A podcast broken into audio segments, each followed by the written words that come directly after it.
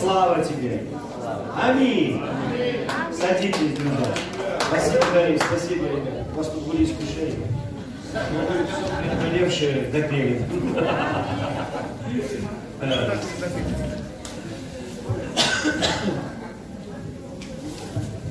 Друзья, я все хотел проповедовать проповедь, уже какое служение, и все уклонялся от нее. Думаю, может, сегодня утром получится. Я надеюсь, получится. Положи руку на свое сердце, скажи, Дух Святой, ты великий мастер. Ты не тычок. Ты мастер. Научи меня. Во имя Иисуса. Научи меня. Чтобы я был такой же умный, как твой папа. Аминь. Вы знаете, Дух Святой квалифицирован научить тебя.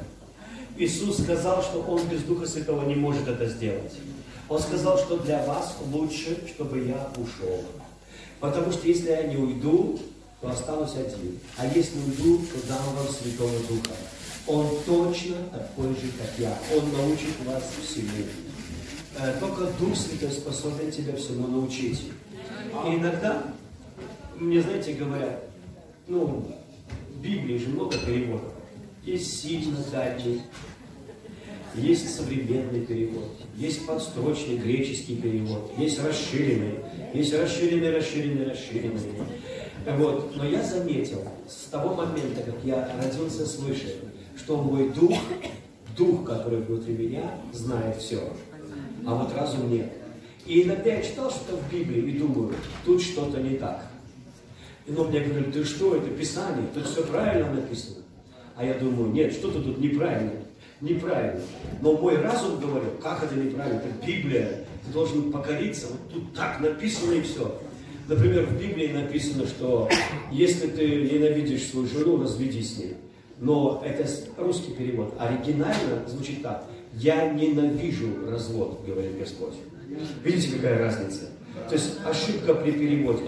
Когда я понял, что есть ошибки при переводе, я расстроился. Я подумал, как так? А как же мне доверять?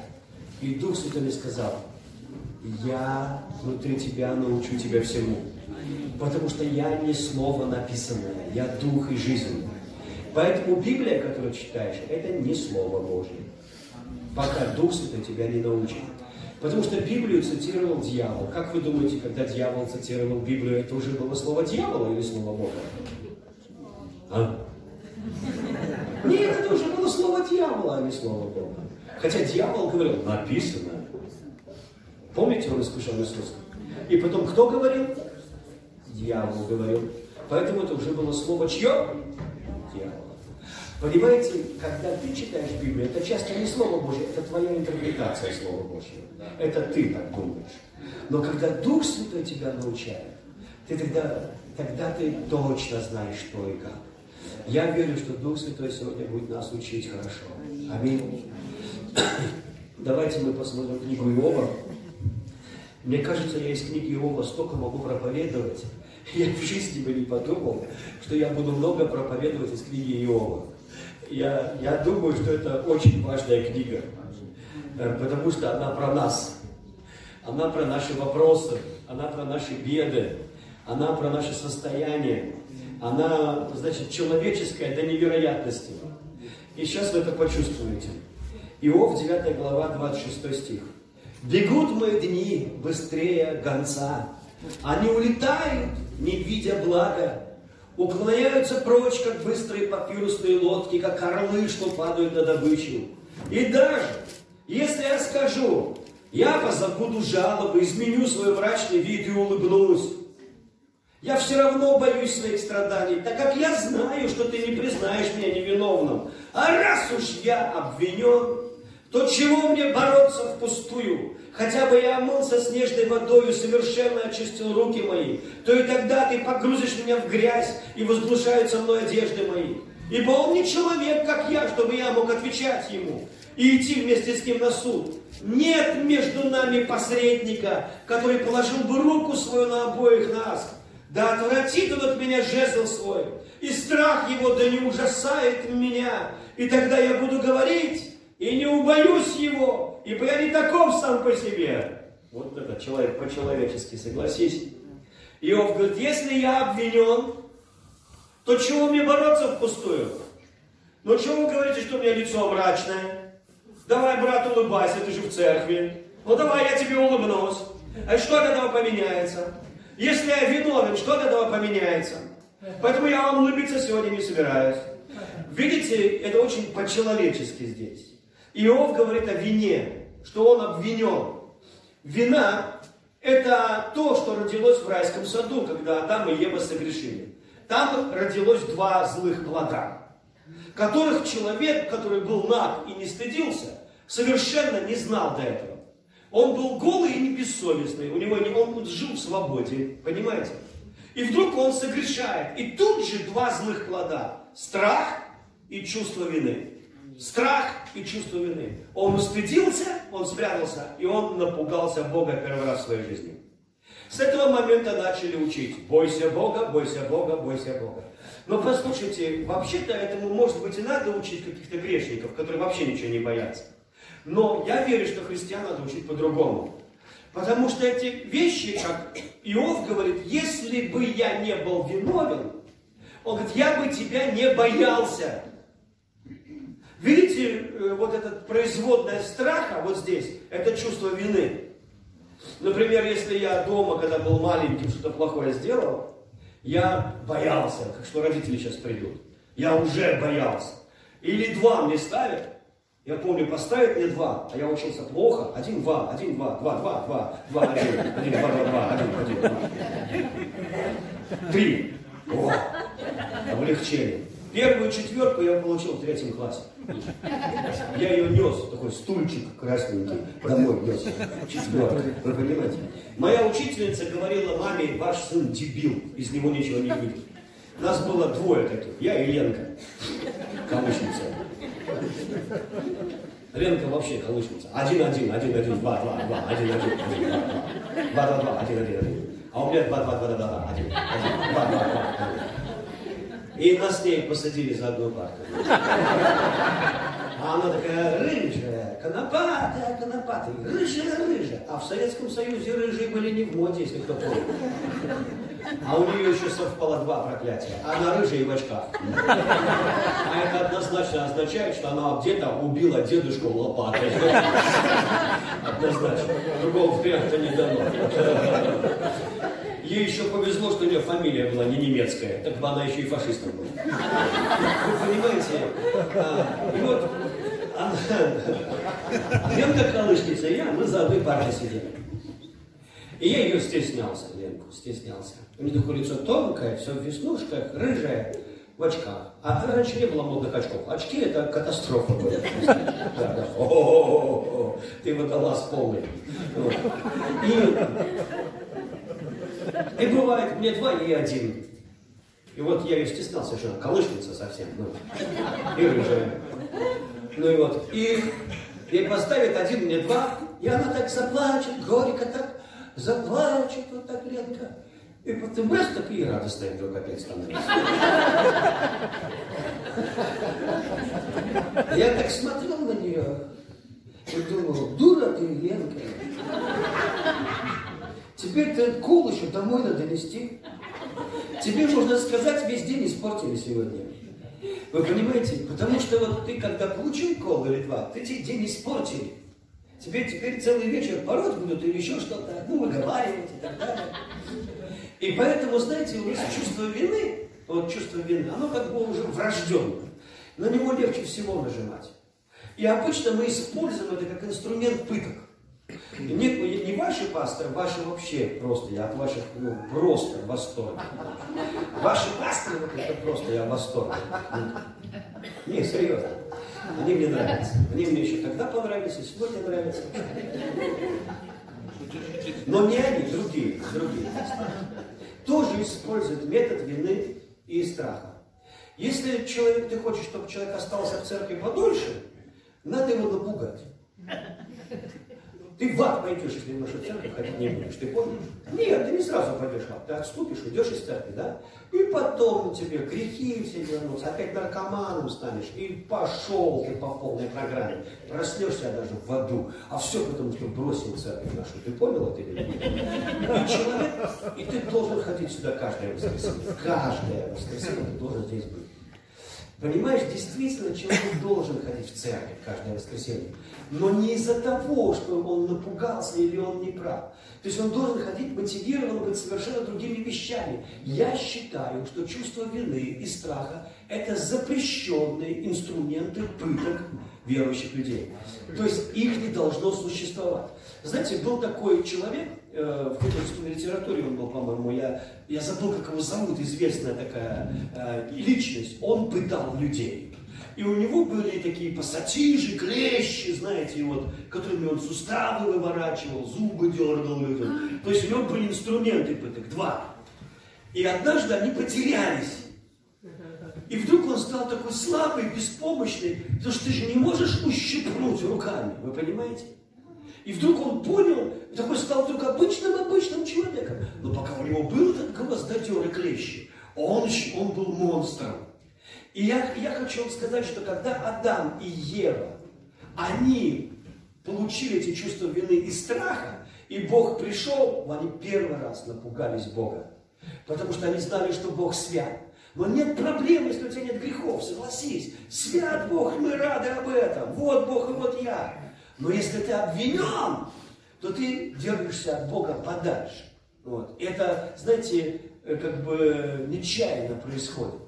И э, бывает такое, что человек не приходит в церковь, потому что он думает, что все там на него будут коситься, он давно в нее не ходил, все знают о его грехе, и он как бы живет во тьме где-то, и он не, и он не хочет больше приходить в церковь, потому что он думает, что он виновен.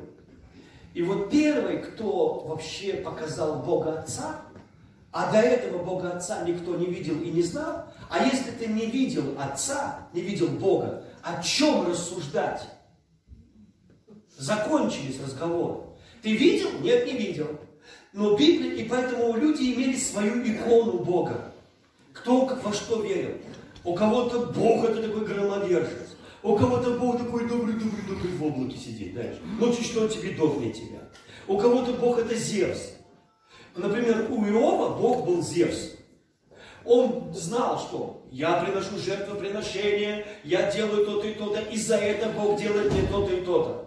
Бог делает мне то-то, потому что я веду себя хорошо. Я веду себя хорошо, а если я веду себя хорошо, то ничего плохого в моей жизни быть не должно. Так или нет? Так. Я оттуда деньги, а оттуда что? Капучино. Нет капучино, почему аппарат не работает? Все должно быть по правилам. И он думал, что Бог, это вот Бог определенных правил, что Бог это добро. Добро, ты будь к Богу добро, и зла не будет. Но Бог это не добро. Бог это не зло. Бог это свет. Бог это любовь. Бог это не дерево добра и зла. Он не имеет к этому отношения. Он сказал, не ешьте с дерева добра и зла. Я не добрый и не злой. Я любовь. Любовь может наказать? Может. Любовь ревнует? Ревнует. Любовь раздает? Раздает. Злая она от того, что наказала? Нет. Понимаете? Это любовь. Любовь требовательна? Да.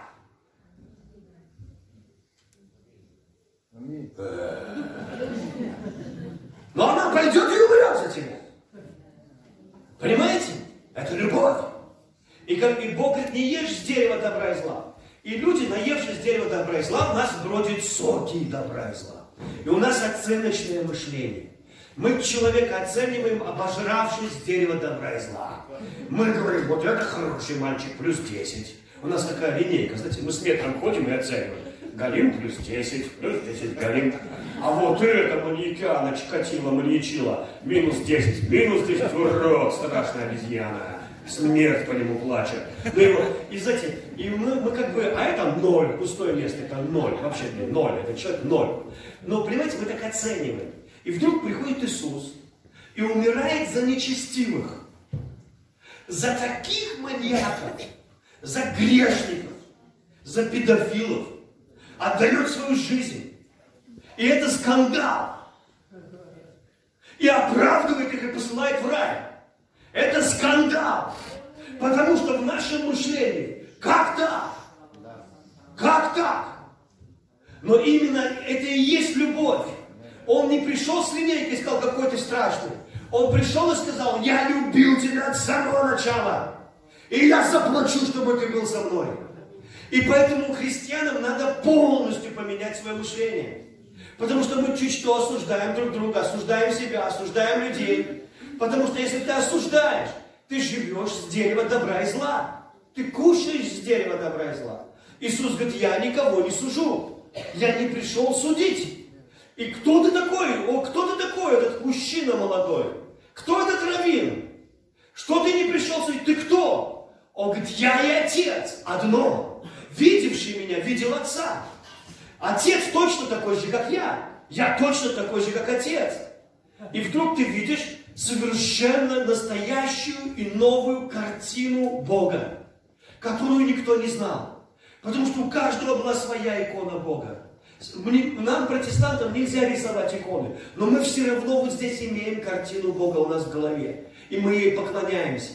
Вот почему многие люди не любят Бога, потому что у них такой стрёмный Бог, что его невозможно любить, его можно бояться, немножко уважать, но любить его нельзя, нельзя его любить, это монстр. Если твой Бог это мужик с мухобойкой, который ищет твои грехи, и ты согрешил так, хрясь, и ты так щелк. Смотришь, как это, белка с ледникового периода. Рядом уже много святых. Че, брат, тоже не дотянул до вечной жизни? Ага. Упал, грех я, меня прихлопнули. Вы понимаете? То тогда ты, у тебя не будет радостного христианства. Вы понимаете? Твое христианство будет мрачным, стрёмным, неинтересным, безденежным, бедным и болезненным. Потому что у тебя неправильная картина Бога.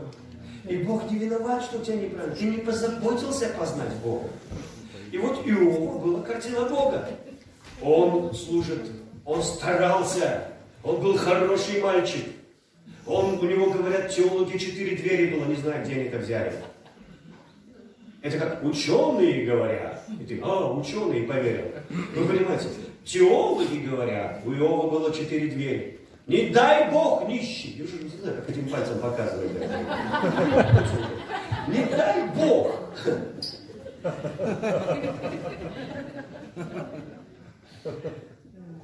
Не дай Бог нищий мимо меня пройдет, дверь не заметит. Пусть будет четыре. То есть он заботился, кормился. Там у него потрясающая есть 29 глава, э, где он говорит, какой он был крутой до бед. Что он, бывает, выйдет, все сразу встали. Юноши заткнулись и убежали. Ты представляешь, какое влияние? Ты вышел, и все дети сгинули сюда. Обычно к Иисусу дети приходили, а ты его сразу. Потому что он свят, непорочен и богобоязнен. А у тебя похоть. Бывает, выйду, говорит, открою рот, все замолчали. А сейчас вот эти твари, я бы их отцов со своими псами рядом не посадил. Они меня злословят, бомжи, плюются. Бывает, иду в спину, кто-то толкнул, смотрю, бомж, издеваются надо мной. И знаете, он пишет, что не только физические были страдания, но они были и моральные. Это было, когда человека пинают, все придут на него, оскорбляют, хохочут над ним. И знаете, почему так все хотят над ним поржать? Потому что он был святость непорочная, а теперь смотрите, такое же чмо, как мы. Если бы это с обычным человеком было, ему бы даже сострадали. Ну так это же, ты же был у нас Серафим Саровский, Сергей Радонежский, как я вспоминаю, в квадрате. Понимаете, он был крайне религиозным. Вы скажете, пастор Сергей, ты что проповедуешь? Потерпи меня. Итак, был человек говорю, человек непорочный, богобоязненный, удаляющийся от зла. Вся хорошая характеристика. Видите, какой Бог классный? Он не видит плохого, он видит только хорошее. Непорочный, богобоязненный, удаляющийся от зла. Он всегда жертвовал, всегда, каждую неделю приносил козу в жертву за каждого ребенка. И Библия говорит, что он был очень богат. И Библия говорит, что собрались сыны Божьи, между ними к ним, и как-то туда попал сатана. Вы знаете, э, про сатану много версий есть, но первоначальное значение слова сатана – это тот, кто против тебя. Против тебя, противник. И если, чтобы вам не усложнять, как вы думаете, вот э, народ израильский окружили сирийцы. Помните это, да? И пришел ангел в стан сирийцев и убил сто тысяч сильных мужей. Как вы думаете, это сатана? Нет. Для сирийцев сатана, а для народа Божьего кто? Избавитель. Понимаете, то есть ангелы иногда бывают очень нейтральны. И вот тот, э, вот тот, кто э, враг человеческих душ, Люцифер, или дьявол, или сатана его зовут, он ненавидит людей. Он пришел украсть, убить и погубить. Он раньше был херувим осияющий. Кто такой херувим осияющий? Это, это несколько херувимов, которые охраняли святость Бога. Он о святости Бога знает все это тот, кто помешан на святости Бога. Знаете, когда ты увидишь э, ковчег, ты увидишь двух херувимов, которые покрывают крыльями ковчег и охраняют святость. Там покрыто кровью все. Поэтому, когда он упал, этот херувим, он, видите, талант же не пробьет. Природа-то та же, только падшая. Так теперь он охраняет святость Божью только по-другому. И он приходит к Богу и говорит, Бог говорит, ты видел раба моего Иова? И Бог говорит, что-то непорочный, богобоязненный, удаляющийся от зла. И и сатана. Он что, даром, что ли, богобоязненный? Господь, мы про одного и того же человека говорим, я не могу понять. Ну, видел я его. И знаете, что сатана делает? Он нападает не только на его, он нападает на Бога. Смотрите, что он, он берет коня и делает вилку Богу и Иову одним ходом. Он говорит, он что, даром богобоязнен? И потом говорит, ты реально считаешь, что он настоящий поклонник? Вот это вот кожа и рожа. Ты считаешь, что вот ты прям Бог, ты, ты же Бог, ладно, я психолог. Может быть, я ошибаюсь, но ты-то Бог. Мы о чем, мы, мы о чем сейчас разговариваем? Ты, ты сейчас хочешь сказать, что вот этот Иов, он недаром такой богобоязненный? Ай-яй-яй-яй-яй. Да ты купил себе поклонника. Купил, понимаешь? Ты ему даешь благословение, не ты ли его кругом огородил, Господь? Купил себе поклонника. Молодец, классно у тебя поклонник. То есть я был хуже. Я хуже пел, понимаешь да? Я просто захотел на севере поцарствовать. На севере и все. Не на юге. Просто на севере там никого не кроме пингвинов. И меня сразу же сбросили вниз. Сразу сбросили вниз. А этого ты терпишь? Купил себе поклонника. Огородил его кругом. Вот он тебе и поет. Вот эта кожа и рожа, которой ты сейчас хвастался, проклянет тебя за три секунды, когда ты заберешь у него имение. Я тебе сразу гарантирую. Я эту тварь знаю человеческую. Это, поверь мне, такая плотя, они так обожрались добра и зла. Я сам их кормил. Вот прикоснись и ты увидишь. Аминь. И Господь Вообще бы вы хотели, чтобы Господь с вами о вас с дьяволом поговорил? И сказал, ты видал раба моего Галима? Ты видал раба моего? Вы видите, кто инициатор всего этого? Сатана или Бог? Бог. Ты бы сказал, Господи, не надо со мной с сатаной разговаривать, обо мне с сатаной разговаривать.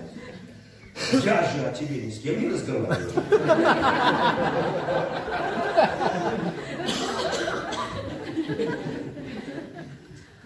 Так, живешь мирно, все нормально, вы понимаете? Но вы, вы смотрите, что получается. Вы смотрите, что получается. Он, э, на самом деле, сатана думает, что он Богу, с Богом спорит. А Богу дьявол не интересен. Вообще-то Богу интересен Иов. Ему интересен человек Божий. Поэтому, когда, когда Иов не похулил Бога, на этом история с сатаной закончилась. Но история с Иовом продолжается. Еще глав. Почему? Потому что человек не так быстро понимает, в чем проблема. Почему это со мной произошло? Почему и так, а не по-другому? Почему? Что хочет Бог?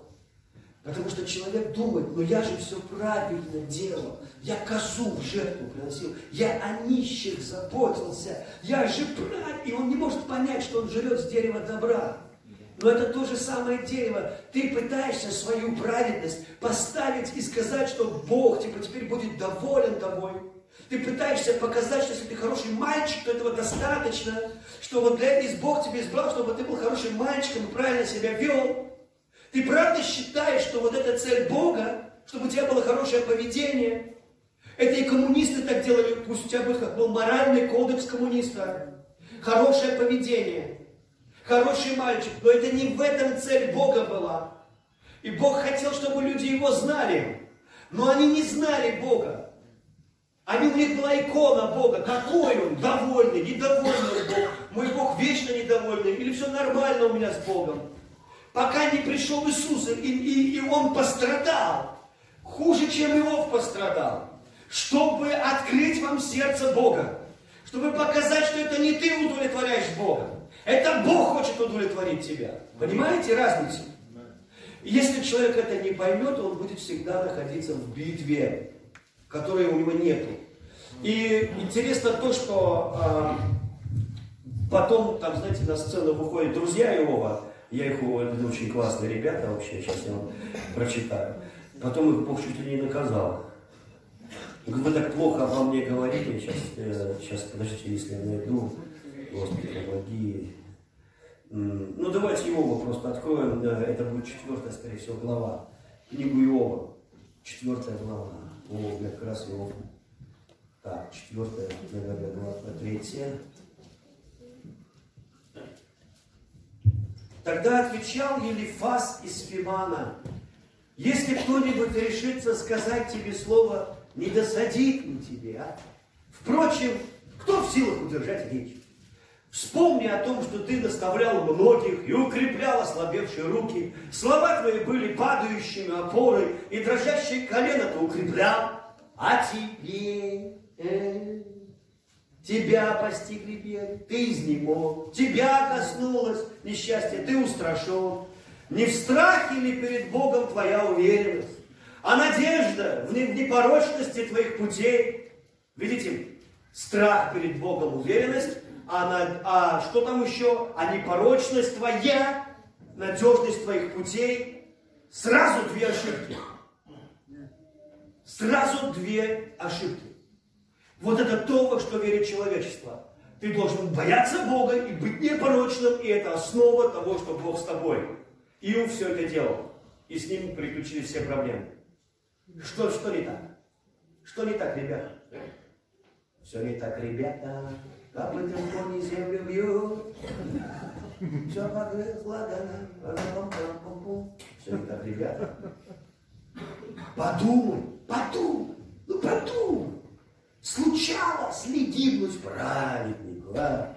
Были ли справедливы, справедливы уничтожены? Я видел, что те, кто пашет неправду и сеют беду, их и пожинают. От дуновения Божьего исчезают они, от дыхания его гнева погибают. Видите, они видят, что Бог, гневаясь, дышит, гневом дышит на этих нечестивых. И потом приходит Иисус, который открывает сердце Отца, и умирает, не гневом дышит на нечестивых, а умирает за нечестивых. И это скандал креста. И почему с Иовом все это происходит? Не потому ли, что он хороший парень, и стремится к совершенству, и ради этого его стремления Бог допускает страдания, чтобы он научился, потому что он спит в своей непорочности, ему снятся сны, что он хороший мальчик. Ему снится сны, что все хорошо, он говорит, сладкий сон, процветание жизни вокруг. И пробуждение бывает болезненным. И многие проснулись от боли, люди. Некоторые от, от храпа собственной церкви проснулись, другие проснулись еще от чего-то. Но, но что-то должно произойти, ведь пробуждение это не то, что в Туву пришло пробуждение. Пробуждение это прежде всего к тебе пришло пробуждение. А как я могу знать, что оно ко мне пришло? А так, что я не могу скрыть моей радости. А так, что я стал счастливым. А так, что у меня папа дома. А так, что я не могу удержать своего счастья. А так, что я живу небом. А так, что я, не, я в восторге. Вот что такое пробуждение пришло в Туву. Потому что если оно пришло в Туву, но не пришло туду, тогда ничего не получится. Вы понимаете? Что мне до Тувы, если у меня, если я не в пробуждении? Вот почему пробуждение, может быть, и не пришло во, весь Ур халдейский, но оно должно было прийти к Иову. И оно было болезненным. Что толку мне для пробуждения в мире, если, если моя душа не, не имеет счастья? Что толку? Потому что я хочу быть счастливым. Если я счастливый, я проповедую другим. И, и, и не это я проповедую другим. Идите проповедуйте другим, тимуровцы! Вон наша бабушка! Мы сейчас вот так двигаемся. Понимаете, самое ненавистное слово в церкви это евангелизация. А сейчас, братья и сестры, расслабьтесь, не, я знаю, что это трудно. Мы все идем на евангелизацию. И все христиане напугались. Потому что они не любят слово евангелизация. Потому что они чувствуют, что они того евангелизируют. И грешники не любят слово евангелизация. Потому что они чувствуют, что их того евангелизируют. Понимаешь? Но на самом деле Бог совершенно этим не занимался. Он не занимался евангелизацией. Он ходил счастливый и пьяный от восторга и любви к людям. Он смотрит Закхей на дереве и говорит, Закхей! Я к тебе домой! То чуть не упал с дерева. Ко мне! Да! И мы не читаем, что они там говорили. Да просто веселились. И ну вдруг Закхей встает посреди и говорит, ой, мне вода!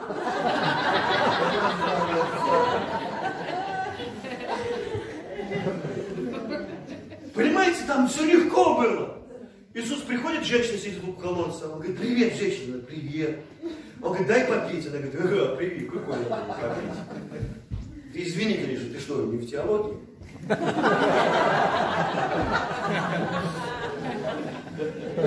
Во-первых, ты с женщиной разговариваешь, вам нельзя, понятно? Ну ладно, мы это упустим, я не против. Но ты иудей, я правильно понимаю? А я самарян. А иудеи у нас что? Самарянами. Что у нас иудеи с самарянами? Не общаются. Это не моя проблема, у нас культурный тур, понимаешь? Поэтому это не то, чтобы я вот не дала тебе пить, но просто...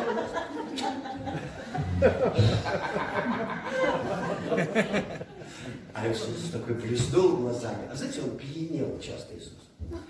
Знаете, у меня есть друг такой, он утром встает, когда он лежит, всегда пьяный. Я даже думал, что выпивает где-то втихаря. Глаза блестят, такие белки, белые-белые, такой, знаете, такой, давай сразу обниматься с утра. Я думал, я, я даже как-то стеснялся вот этого всего, знаете, а потом понял, что он реально в духе входит.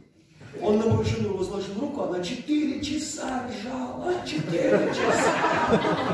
С Ленкой Джой Галимов. Как два штатива опирались друг на друга. И потом они, два часа они ползли 50 метров на собрание, где я проповедовал. И испортили мне все собрание. Потому что все меня перестали слушать и смотрели, что с ними происходит. Потому что у них интереснее, чем моя проповедь. Я знаю, что когда Иисус начал говорить, Иисус начал говорить так. Он начал говорить, если бы ты знала дар Божий И кто говорит с тобой? Ты сама бы сейчас как начала просить все подряд. А ты как ты думаешь, вот ты сидишь с мужем на кухне, ребенок там, полный памперс на голову сидите, и вдруг Иисус заходит. В сандалиях. Ну, чтобы ты поверил, что это Иисус.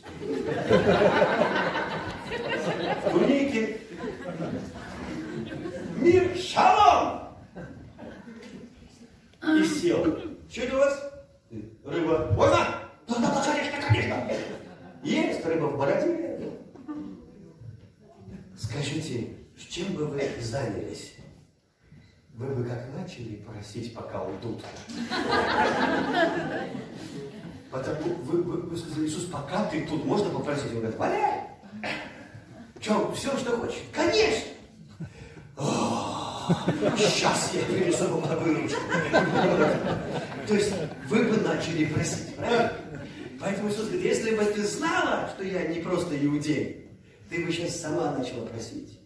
И он говорит, и вообще говорит, что касается теологии, э, мы, вы же, говорит, вам, проблема в чем? Она говорит, вы же поклоняетесь в храме, правильно? А мы на горе. Все. Как кирдык, так сказать. Сам подумай, по-разному Иисус говорит, послушайте, женщина, не на горе, не на храме будете поклоняться. И потом Иисус начинает пьянеть. Я знаю, я видел начинает исполняться Святого Духа. Он всегда был наполнен Святого Духа, но иногда он вспыхивал в нем. Так, знаете. И трудно было удержать. И он говорит, Бог ищет поклонник. Она смотрит, какой-то сумасшедший. Пугать начинает меня. Которые будут поклоняться в духе и в истине. Я думаю, Иисус, ты такие странные вещи, она тебя не поняла. Вы знаете, он вообще непонятно разговаривает. Потом говорит, иди мужа позови, я вас спасу. Она, у меня нет мужа. Не, не важно, это не муж, муж, не муж, у тебя было пять мужей, это не муж. Не важно, кто он, и детей. Я хочу спасти. Понятно? Он не говорил так. Прошлое у тебя прикольно. У тебя было пять. Пять мужей. А вот этот сожитель твой, этот сожитель твой, Кабра, вот тот, которого ты себе прихватизировала, это не муж, конечно. Нет, он, он, не, он не осуждал, вы видите? Вы видите? Давай зови того, что есть.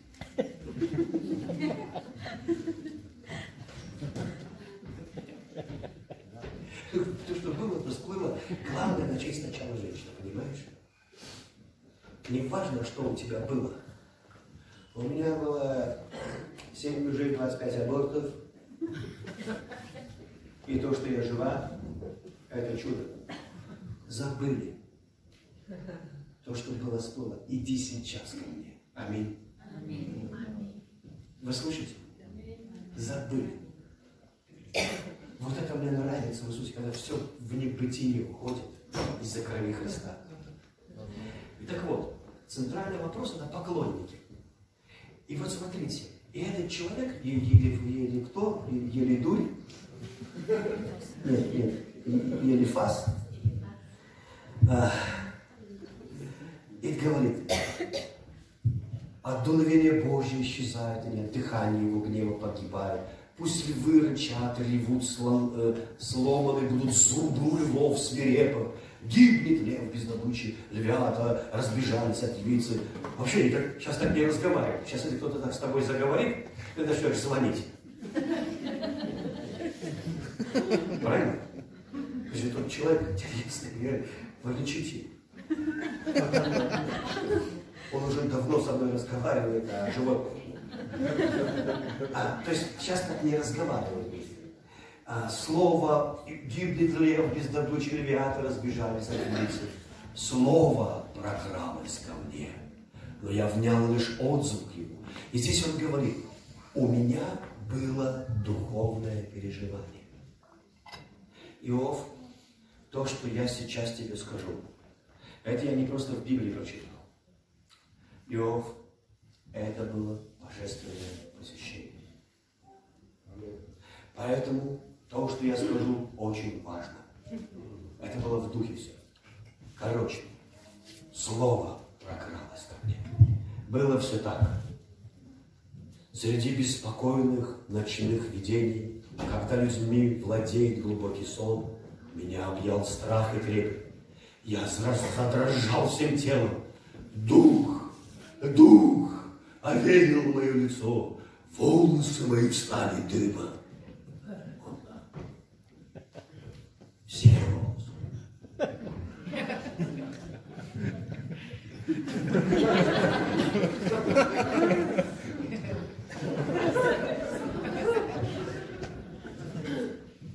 Дальше не буду показывать.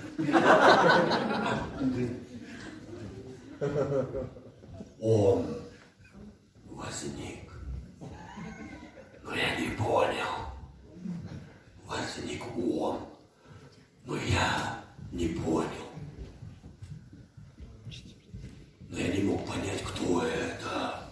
Некий облик явился моим глазам. Я услышал и услышал я тихий голос. Может ли смертный быть перед Богом праведен? А человек перед Создателем чист? Если Бог слугам своим не верит, если ангелов уличают в безумии, то что говорить о живущих в домах из глины, чье основание прах, кого давят, как моль? Гибнут они между зарей и сумерками, не заметишь, как они исчезают. Веревки их шатров порваны, и умрут они, не достигнув мудрости. Вот да. Как вы думаете, что за дух посетил Елифаза?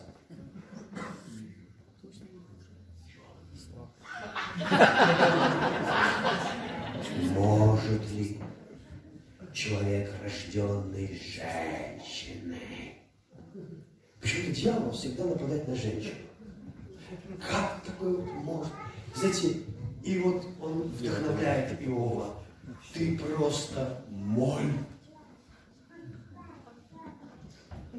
Мне нравится, как Иов потом скажет. Классно вы меня вдохновили. Я бы тоже так мог вам рассказать. Он говорит, знаешь, что и белок безвкусный, что это ваша пища меня не питает. Боже мой, как я хочу, чтобы моя проповедь людей питала. Понимаете, чтобы накормились, наелись. Ваша пища меня не питает. Но вы знаете, интересно, что этот дух, который говорил с Елифазом, потом Бог ну, накажет Елифаза, они должны будут жертву принести за то, что они клеветали на Бога. Они клеветали на Бога. Потому что, когда он сказал, ты моль, ты унизил Творца. Потому что если ты скажешь, картина, художник, ты мне нравишься, но твоя картина мазня, ты этим унижаешь художника, так или нет? Ты можешь его хвалить, и ты можешь петь ему осану, а потом что это за мазня? И ты испортил все, что до этого нахвалил. Вот почему Бог говорит, любите друг друга. Потому что мы его творение, и он говорит, что мы его сыны, его дочери, и он нас уважает. Бесконечно уважает тебя Бог. Я потом, я помню, как-то даже стишок такой написал про это. Я без тебя просто моль жил в темном шкафу, ел чужое пальто, в нем отложил яйцо. Вылечу в свет и умру, Растеклый в ладонях судьбы, вытертые штаны, будто бы и не жил. Как думаете, вдохновляет такое? Знаешь, ты стукнулся об лобовое стекло этой жизни, тебя дворниками снова расстроили Нет, вот это вот тотальное неуважение к человеку Бог а, разрушил на Голговском кресте. Аминь. То есть он взял это и разрушил. Вот это тотальное неуважение. И когда на сцену этой книги выходит Елеуй, Это уникальный человек. О нем спорят теологи. Есть целые толстые книги, посвященные Елеу. Один из величайших теологов о Елеуе пишет, что это просто ужас, что он обидел Иова больше всех, что он не дал Иову никакого уважения. Другие пишут, что он какой-то ангел и человек Божий. Но во всяком случае он не входит в категорию троих, которых Бог хотел наказать. Одни говорят, что Бог его не наказал, Елеуя, потому что не, не заговорил об Елеуе, потому что о некоторых людях вообще не стоит даже разговаривать, они пустое место. А вот те, которые он наказал, это еще стоящие мужи. Но на самом деле, мое мнение, оно все равно правильно. И есть две гениальные фразы Елеуя. Гениальные фразы Елеуя. Он говорит болезненно. А я вам говорил, что пробуждение иногда это боль. Мы просыпаемся иногда от боли.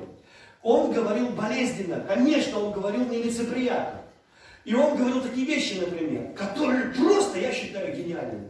Как этот молодой парень мог такое сказать? Например, он говорит, если ты, если эти ребята правы, я сейчас просто народным русским языком, суть в том, если эти ребята правы, и ты на самом деле грешник, он говорит, а мне сейчас не важно, грешник ты или хороший парень, я просто говорю, если эти ребята правы, ты грешник, и вот ты грешишь и плохо себя ведешь. Что ты этим делаешь Богу? Не против себя ли самого ты все время грешишь? Если ты плохая девочка учишься на двойке, это твои двойки, вы понимаете? Это не Бога двойки. Ему-то что? Он до тебя был и после тебя будет. А если ты хороший мальчик, хороший ты мальчик, пятерочку получил, это ж твоя пятерочка, правильно? Ну хороший ты, что ты Богу дал? Что ты дал Богу этим? Вопрос. А люди не думают. А потому, а думать надо.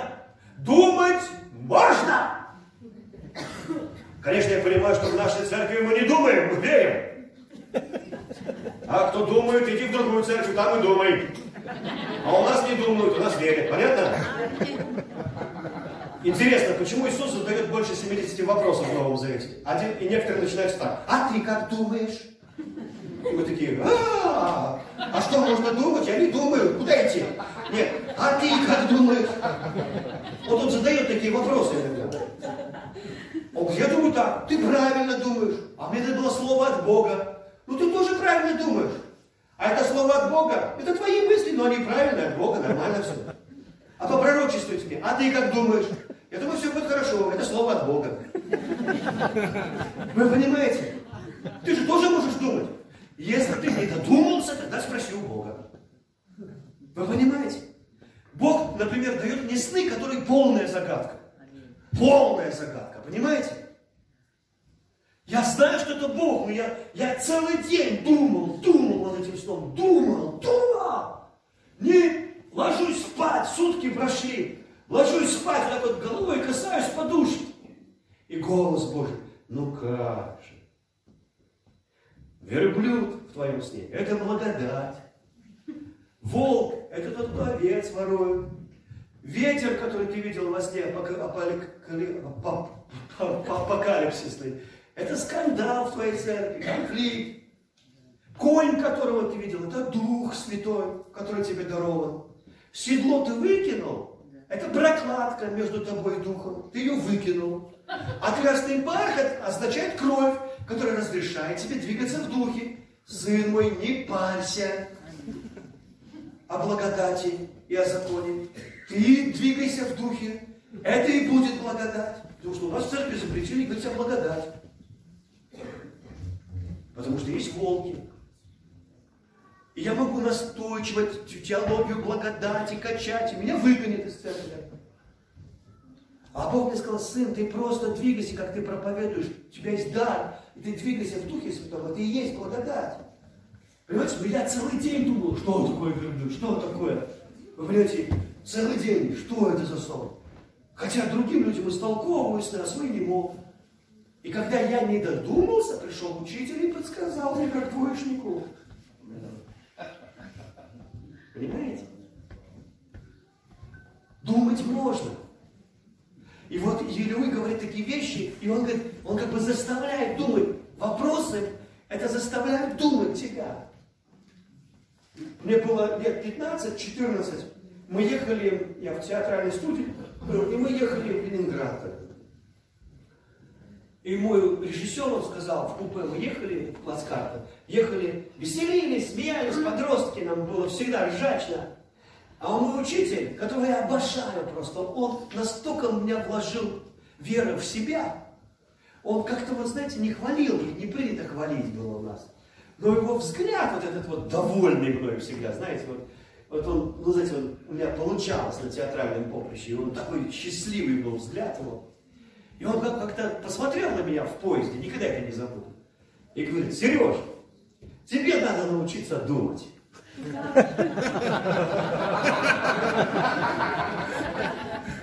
А я говорю, а это как?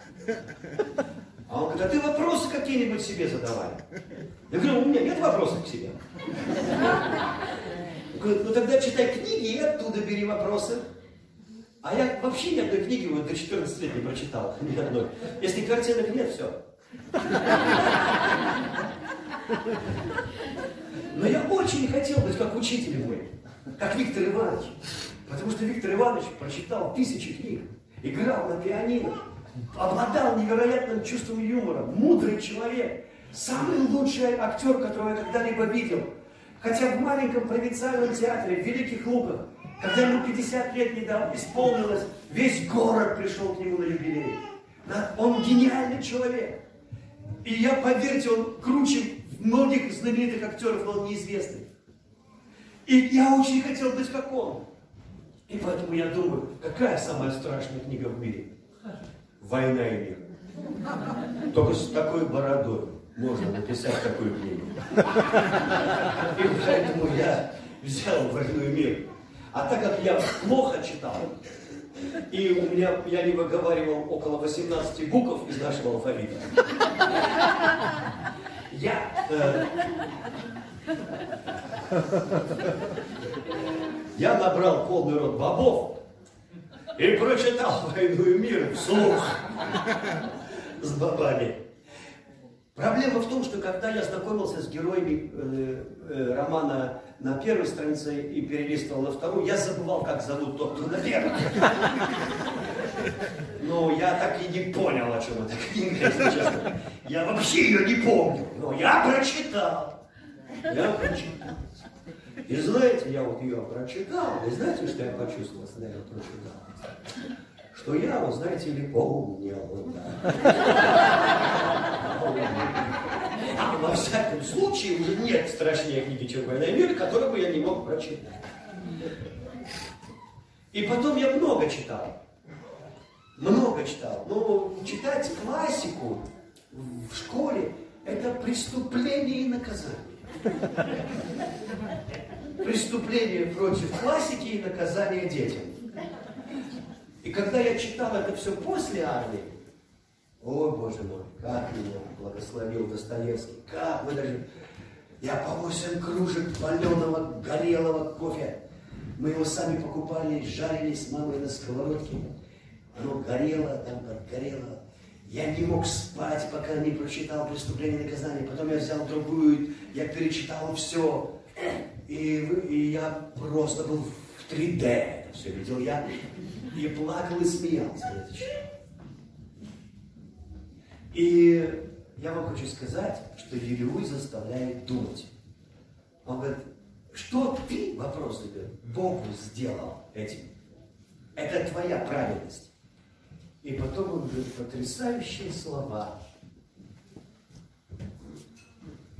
Всего несколько слов.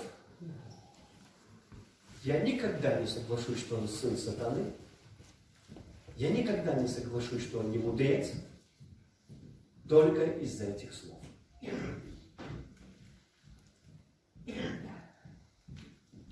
Конечно, ты можешь читать книгу и пропустить это. Потому что это кажется обычной слова. И он говорит, что ты даешь Богу своими грехами, что ты делаешь Богу своими правильными поступками. И потом говорит, да все люди молятся, когда трудно. Да все, ты думаешь, ты один веришь в Бога? Все люди верят. А потом он говорит эту фразу. Но нет никого, ни одного человека, кто бы сказал, где Бог, дающий песни в ночи. Конечно, это скажет Давид, Бог, дающий песни в ночи. Говорит, нет ни одного, кто бы знал Бога. Потому что это Ромео знает Джульетту и стоит со своим инструментом под балконом. Потому что он поклонник, потому что он ее обожатель. И поэтому он говорит, нет никого, кто бы сказал, где Бог. И когда сатана говорит, ты что думаешь, он лучше, чем я своим обвинением? Ты что думаешь, что, ей, что вот эта глина, она, да, он под, ну, подожмет ягодицы, сейчас он не похулит Бога, он продержится, он будет волевым мужиком, он не похулит Бога, он скажет своей глупой жене, Бог дал, Бог взял, благословенно имя Его, но он так не думает. Он думает по-другому. Он думает так, где мои грехи? За что меня наказал Бог? Тащите весы на сцену, весы тащите. Давайте взвешиваться. Давайте меня подвесим, Господь. Давай на одну чашу мы злые дела положим, а на другую добрую. И давай посмотрим, за что я тут страдаю, Господь. Вот так. То есть он требует суда. И, и ему кажется, что это вот он достоин рая. Потому что он хорошо себя ведет. Но когда к нему приходит Бог и вдруг такие фразы говорит, ты кто? Что омрачающий провидение словами без смысла. Тебе может показаться, что Бог его унижает. Это не так. Бог его не унижает. Как каждая фраза Бога поднимает тебя. Вы знаете, я когда, ну, помню, согрешил, мультик смотрел пилюльки.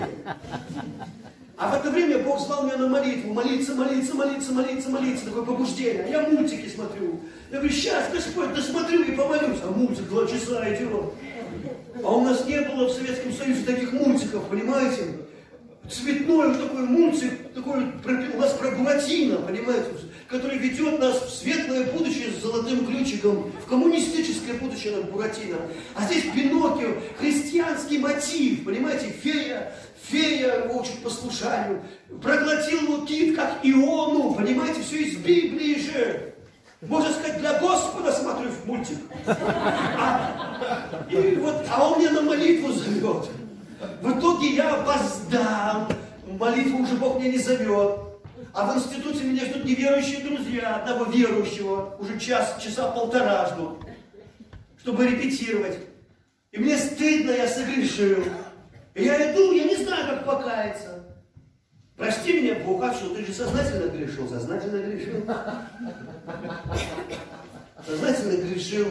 Я иду, и просто на землю смотрю, иду, и там раз такой поворотик мэрии, с революционной в Ярославле на мэрию, поворотик такой. Я хочу повернуть, и громкий голос. Вот как ты меня слышишь.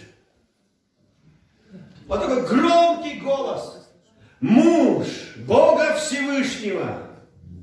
И меня как поднял этот голос. Муж Бога Всевышнего. Поступай достойно звания, в которое ты призван. Вау! Я думал, я Сережка Лукьянов, а я муж Бога Всевышнего. Я думал, Илья, муж Бога Всевышнего, и Сережка Лукьянов тут бегает у нас. И его голос, он всегда тебя поднимает. Это не тот голос. Может ли рожденной женщины? Моль, ты моль, успокойся, расслабься, скоро тебе смоет с лобового стекла этой судьбы. Нет, Бог тебя поднимает всегда. И когда Бог говорит, встань, ты кто? Омрачающий провидение. Скажи, провидение. провидение. Что такое провидение? Это же Бог от начала решил, что у тебя все будет хорошо. Это Бог вне обстоятельств, Бог, когда ты еще не родился. Ты где был, говорит Господь? Ты еще не родился, а уже была написана книга Иова. И ты станешь прообразом Иисуса Христа. И тобой будут хвалиться все поколения. Ты станешь величайшим героем, который не сдавался, который исповедовал Бога до конца.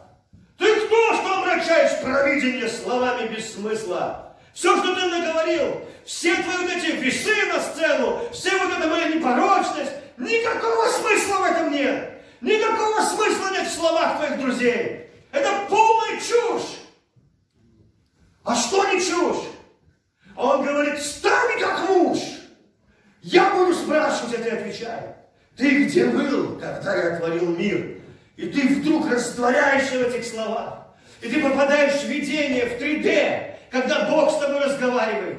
И ты начинаешь видеть Его величие. И ты понимаешь, что вся твоя судьба – это славить Его, наслаждаться этим Богом, величать Его в этой жизни. Вы понимаете, пока ты жив. Ты понимаешь, что Он обожает тебя в этот момент, когда Его слова говорят. Провидение – это крутые слова. Если бы ты понял, какое классное провидение на твою жизнь. Потому что Бог бы не спасал тебя, если бы у тебя так не было хорошо. А мы живем просто и все время уничтожаем Божье провидение. Вот у меня муж объелся груш, вот у меня тут не получилось, вот у меня церковь маленькая, вот у меня то-то, вот у меня денег не хватает. Потому что мы живем на уровне вот этого самого низкого этажа, вот этой ментальности человеческой. А Бог говорит, поднимись сюда, поднимись ко мне, поднимись. Хочешь мир изменить? Хочешь себя изменить? Хочешь чудо? Думай, как я. Думай, как я. Думай, как я. Вы понимаете? А можно думать? Можно думать. Но думать надо, как я думаю.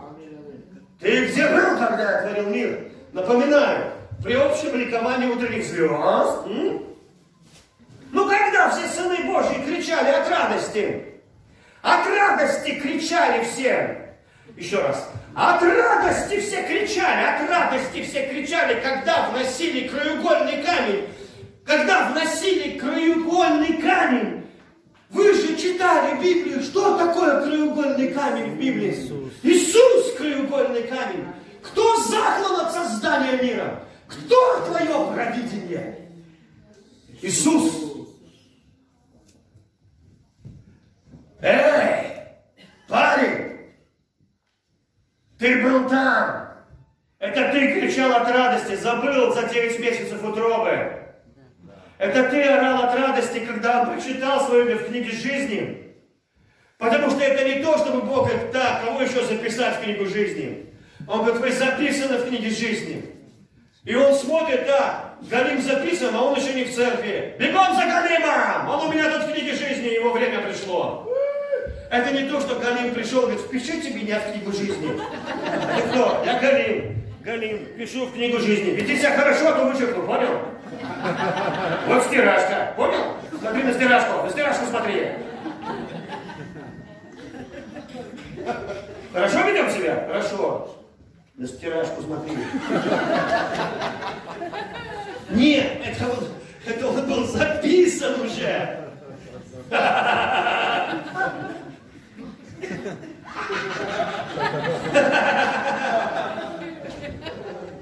Поэтому Галим сказал, я сегодня буду использовать Он был там, на небе. И он говорит, Господь, Господь, можно мне родиться на планете Земля? Ну ты же знаешь, эта планета называется Земля. Я знаю, это великий круглый огород. Но я хочу родиться.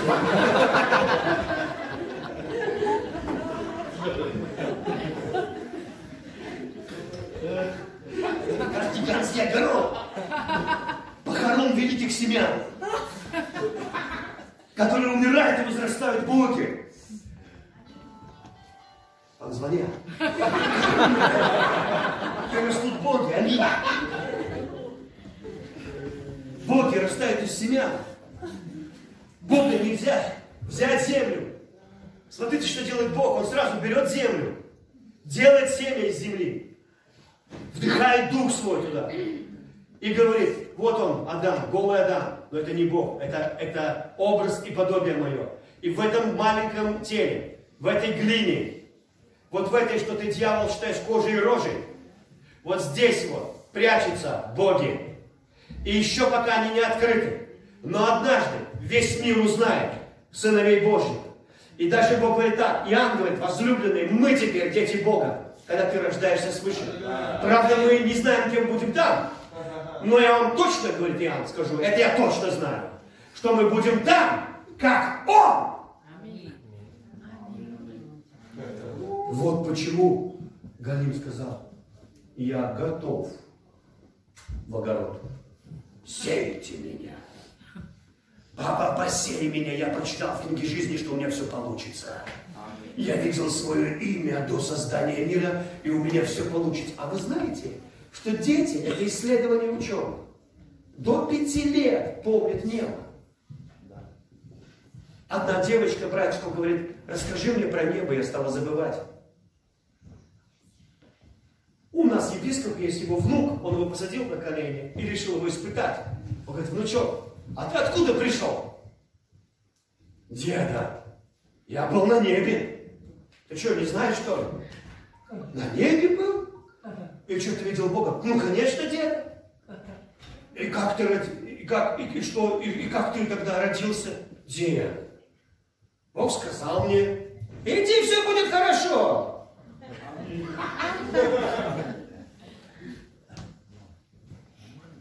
Одна святая женщина спросила у Иисуса в своем видении, Господи, вот если бы ты в своем провидении, в своем провидении предотвратил Еву и Адама, не протянуть эту руку, свою руку к дереву добра и зла, как бы сейчас счастливо было человечество, как бы мы сейчас хорошо жили, бедные все голые и счастливые, без всякого осуждения. И Господь сказал ей, грех не мог не прийти в мир, но все будет хорошо, и всякая вещь будет хорошо, и все будет хорошо. И Бог бы не затеял эту затею с человеком, если бы не знал, что он затеял и как все закончится. У Бога нет такого. Адам все грешил, и Бог, а, ты что, сожрал? А, я не ожидал, вы видите, я сожрал.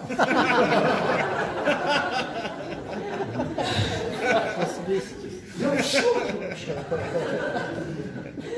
Нет, когда он создал человека, мудрость сказала, и счастлив был Бог. И он видел весь твой путь. Аминь. И знаешь, я тебе скажу, и он знал, что твое провидение хорошее. И поэтому тебе нужно просто согласиться с этим. О мой Бог, я не успеваю тему опять дать. Вечером продолжим. Я так хочу к этой теме добраться. Ну-ка. Уклоняюсь все время. Ты бы не пришел на эту планету, если у тебя все будет плохо. Поверь, включи себя в состав. Как это работает? Иисус говорит, сердцем верим к праведности, устами исповедуем к спасению. Вы модель Бога. Вы голосом и словом творите свое провидение. Входите в его, в свое провидение. Вы заходите в то, что для вас приготовлено при помощи веры и голоса вашего. Бог сказал, и стало. Вы понимаете? Поэтому, когда ты даже не, не думаешь так, ты просто можешь начать говорить, Господь, я благодарю Тебя. Моя судьба прекрасна. Я верю, что прежде чем Ты позволил мне жить, Ты определил, что все будет хорошо. И Павел пишет, а входим в покой мы, уверовавшие. Поэтому, когда я смотрю на проблемы, я говорю, проблема? Ты проблема? Я твоя проблема. Я твоя проблема. Я говорю, ты моя проблема? Он говорит, я, я твоя проблема. Я говорю, проблема у тебя проблема. Потому что у меня папа работает Богом. Аминь. Вы понимаете? И я вижу, как они решаются, эти вещи. Потому что мы, мы, часто, мы часто думаем, что, знаете, что-то, ну, может такое случиться, чего Бог не, не, не придумал. Как будто дьявол взял на время руль твоей судьбы и порулил. Нет. Ты должен верить что самое лучшее Бог приготовил для тебя. Ты должен это взять своим голосом.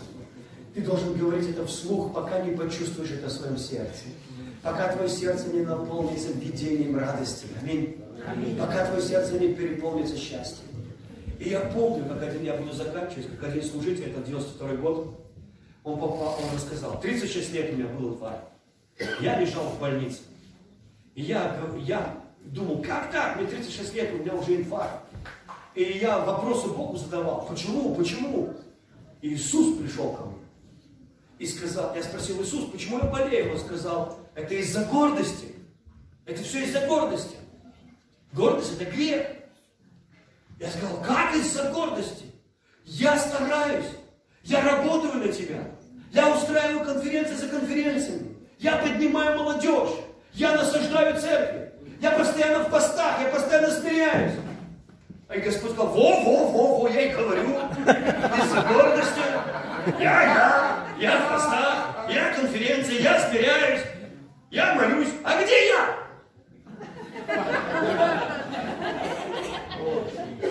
Ты тут везде.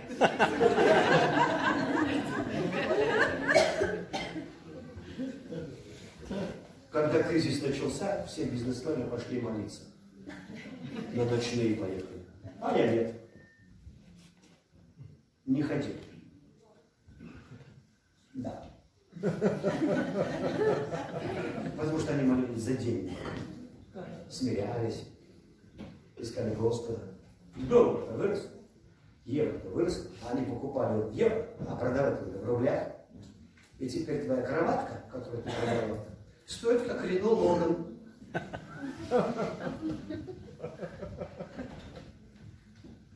А я был счастлив. У меня наоборот стало больше денег.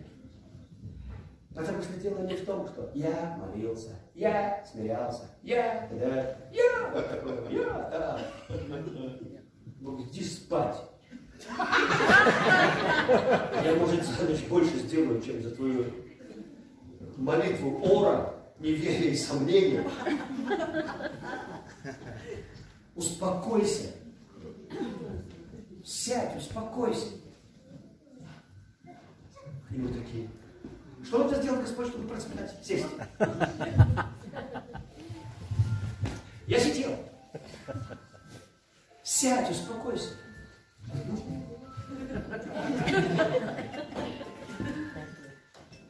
Я однажды, этот проповедник проповедовал и говорит, и я, говорит, Иисус сказал мне, ты что не читал?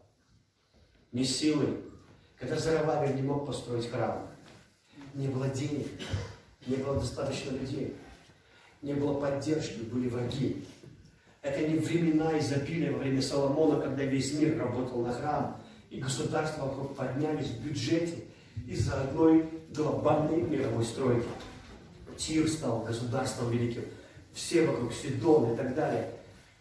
Просто много появилось рабочих мест, много денег, невероятное количество. Это было другое время. Совершенно другое время. Строить не на что, людей нет, ресурсов нет. Желанием никто не горит особо. И приходит пророк и говорит, что невозможно? Нет. Ты что видишь? Что ты видишь? Пророк. Он говорит, я вижу трубочки золотые, семь светильников, от них трубочки, лампады. И, и, и Господь, ангел говорит, что это? Задает вопрос. Видите? Что это? Захария. А он говорит, я не знаю. Он говорит, Захария, ну ты же пророк. Ты же должен знать, ну подумай. Ну я не знаю, а что это? Ну, Захария, ну светильничек, ну что светильничек означает? Слово Божье. Аминь. Это Слово Божье к Зарававелю. Не силой, не воинством, но духом моим И внесут краеугольный камень при общем восклицании. Благодать, благодать, благодать на нем. Иов, ты где был, когда вносили краеугольный камень, и вы все кричали от радости? Понимаете, в чем моя радость? В том, что я не своей силой живу, не сражаюсь своей волей. Я живу Иисусом. Благодать, благодать. И когда этот проповедник, ему Иисус сказал, он говорит, говори это в свою жизнь. Он говорит, у меня бывало, мне покупают эконом, а я подхожу и говорю, благодать, благодать, благодать. И говорит, а у вас бизнес-класс? Я так начал делать. И несколько раз летал бизнес-класс, то есть империал класс. Мне говорят, а у вас бизнес-класс? Я думал, в бизнес-класс захожу, Я говорю, а где мой билет? Я говорю, дальше проходите. Я говорю, вот же бизнес-класс. Нет, нет, у вас дальше проходите. Я прихожу, а там, о Боже, о Боже, летел бы и летел вокруг земли.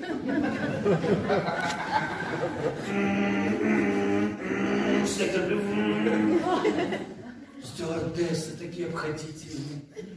Чувствуешь себя на выходоносом. Подходит так. Здравствуйте, с блокнотиком. Подсаживается. Вы что будете?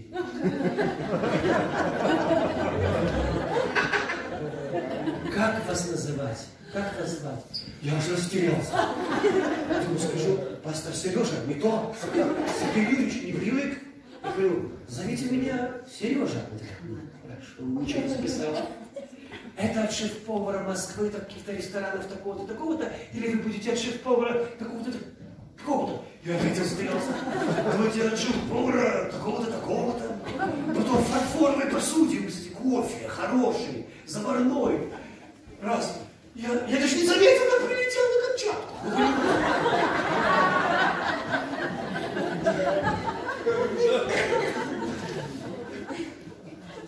Ой.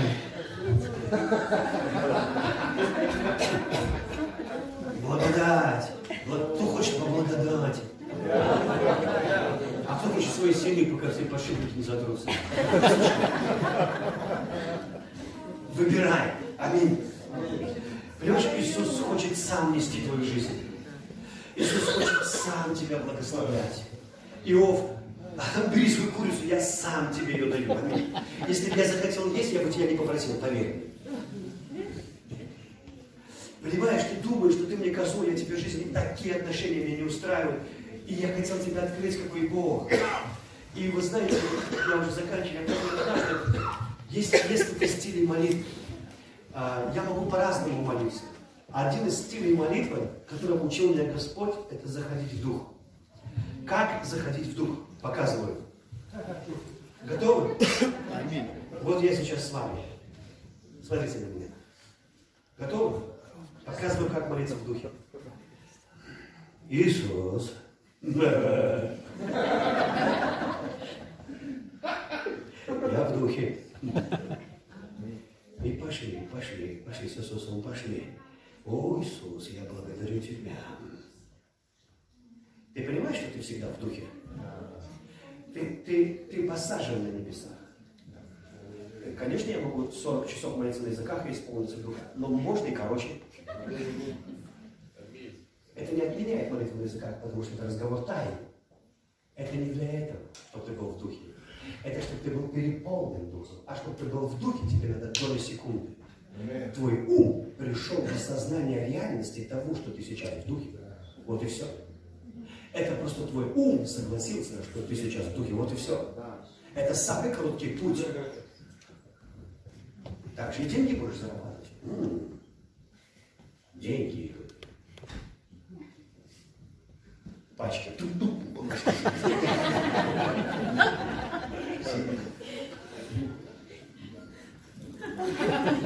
А, примерно так. Вы думаете, я пошутил? Нет, я уже с деньгами.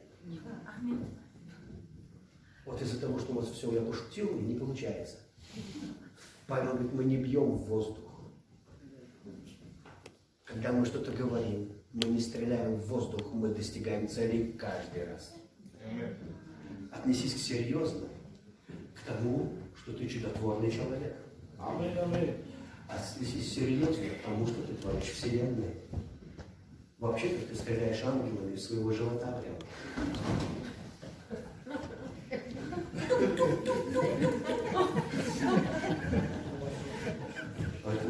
Царство Божье здесь. Аминь. Царство Божье где у нас? Внутри. Аминь. Оно пустое или населено? Давай подумаем. Можно думать. Можно. Царство Божье пустое, там пустые улицы, никого нет, и ты один. Или оно населено? Когда Бог говорит, Еремия, скажи костям сухим, кости сухие, слушайте слово Господне. Что делал, что делал пророк? Он стрелял ангелами. По его слову По слову, которое через его уста вышло, творились кости, облекались плотью. Бог использовал чрево этого человека, чтобы творить мир. А? Чтобы творить вещи на земле. Ничего, пройдет сто лет, церковь это поймет. А до этого даже восхищенно не будет. Нечего восхищать, потому что она не готова. Иисус придет сегодня ночью, всех заберет. Не придет сегодня ночью, мы не готовы. Вы понимаете? Да, он заберет, но церковь не вошла в ту славу, которую должна быть. Невеста должна себя приготовить. Хотя бы быть радостной. Потому что Иисус не видит, не женится на хмурой бабе.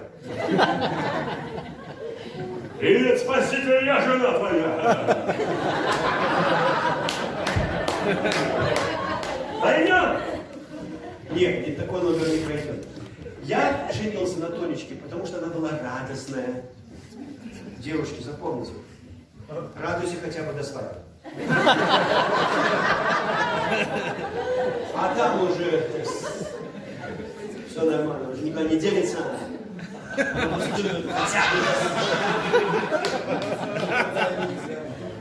Хотя бы до свадьбы? Ну не клюет рыба на дохлого червяка. Улыбайся! Виляй, хоть! Покажи жизнь! Покажи жизнь!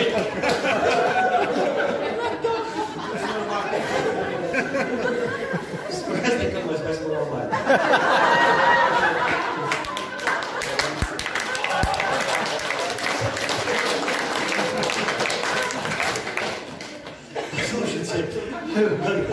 Послушайте, я должен заканчивать.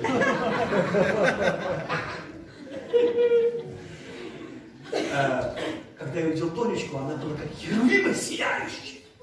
Я когда увидел ее, я даже еще спиной какое-то время шел. У меня такая мысль, хочу, чтобы вот это было у меня дома. Так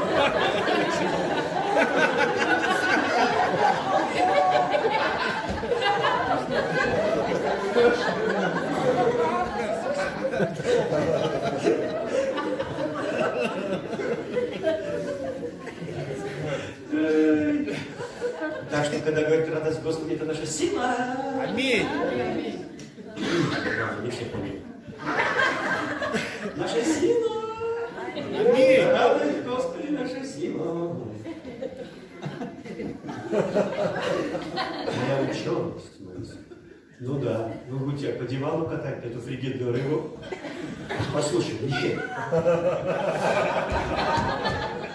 Послушайте.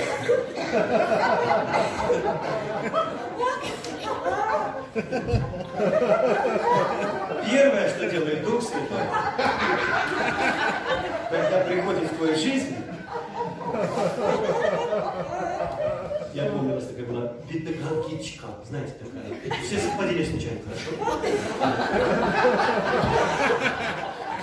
И, знаете, никогда не улыбалась. Говорит, я хочу тут. Потом спорила, не принимала Христа. И потом, говорит, третье я решила получить Святого Духа. Где у вас там дают? Как это у вас? Ну, мой брат приехал, помолился за меня, а она же не знала, что первое дело, которое делает Дух Святой. Знаете, что делает Дух Святой? Первое. Он берет тебя за мордочку. И ты стоишь, плачешь, очки пропали. Просто Ленка, не педагогичка.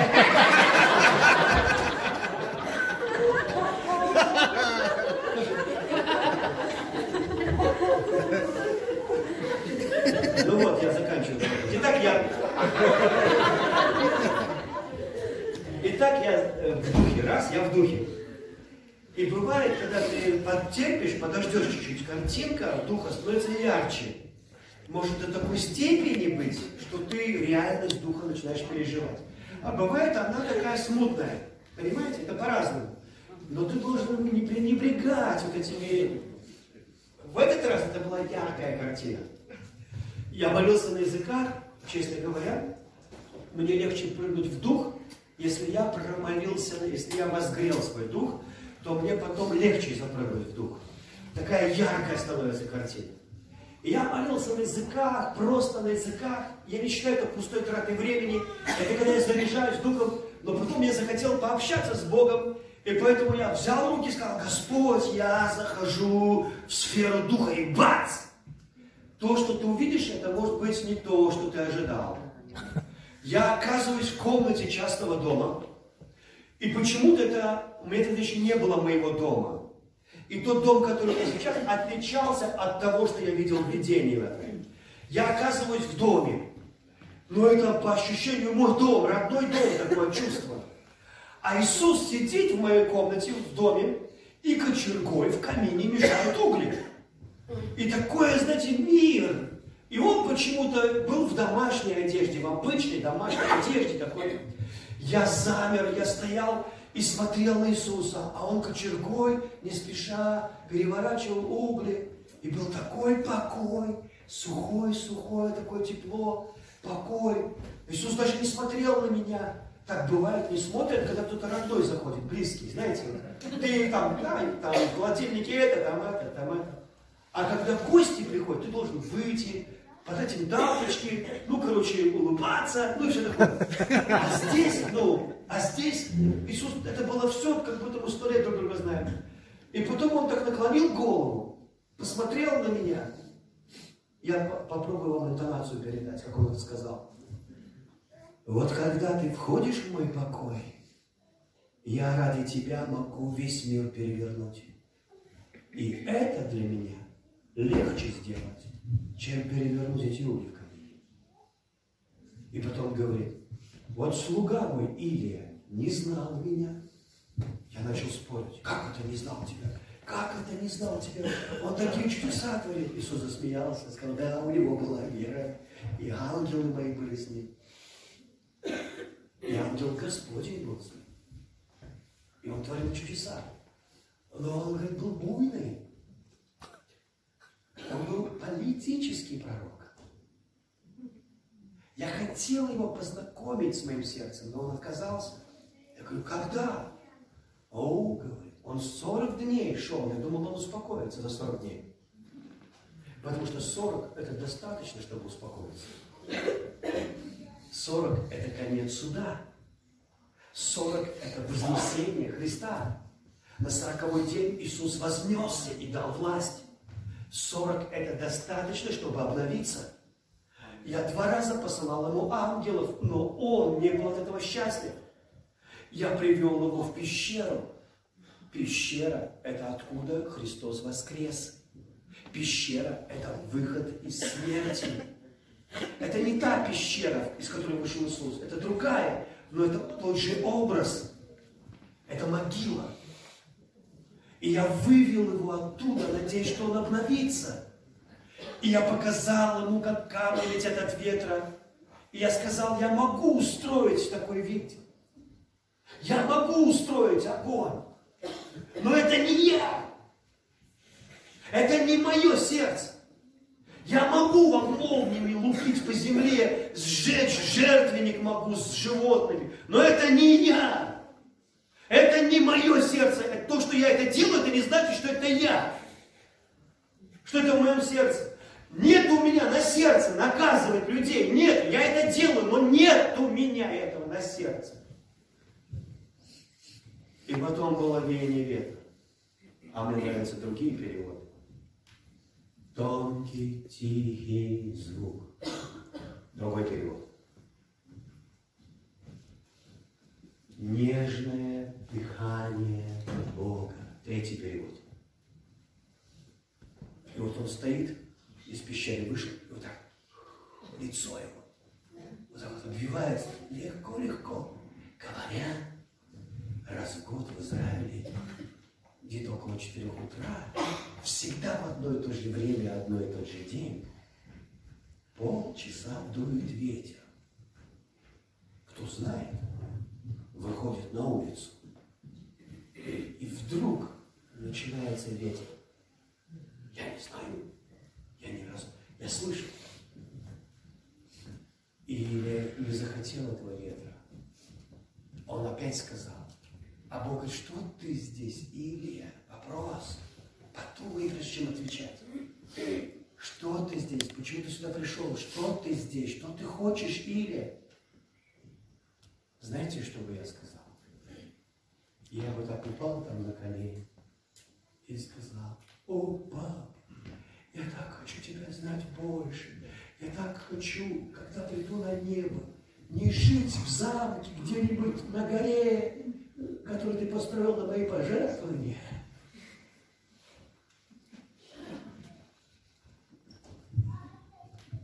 а жить в доме твоем, в твоем доме, быть столпом в. Вы понимаете, я так хочу этой близости, я так хочу тебя знать, что ты здесь или. Он не захотел. Он был политическим. Народ, нет пророков, один я остался. И моей души ищут. И он все в своих обстоятельствах, которые, конечно же, важно. Но не это сердце Бога. И Господь устал с ним говорить. Он сказал, иди помажь в царе такого-то, вместо себя помажь пророка Елисея. Да, и кстати, у меня есть семь тысяч еще человек, или один хороший у нас, которые не преклонили своих колен перед Богом и перестал Покой – это то, куда тебя Бог хочет, чтобы ты успокоился и сказал, мой Бог управляет моим бизнесом, мой Бог, мой пастырь, мой Бог решает. И я не виновен перед Богом из-за крови Иисуса Христа. Я благодарю Тебя, Иисус, во имя Иисуса. Мы в Духе. Я благодарю Тебя, Иисус. Спасибо Тебе, Иисус. Спасибо Тебе, Иисус. Позволь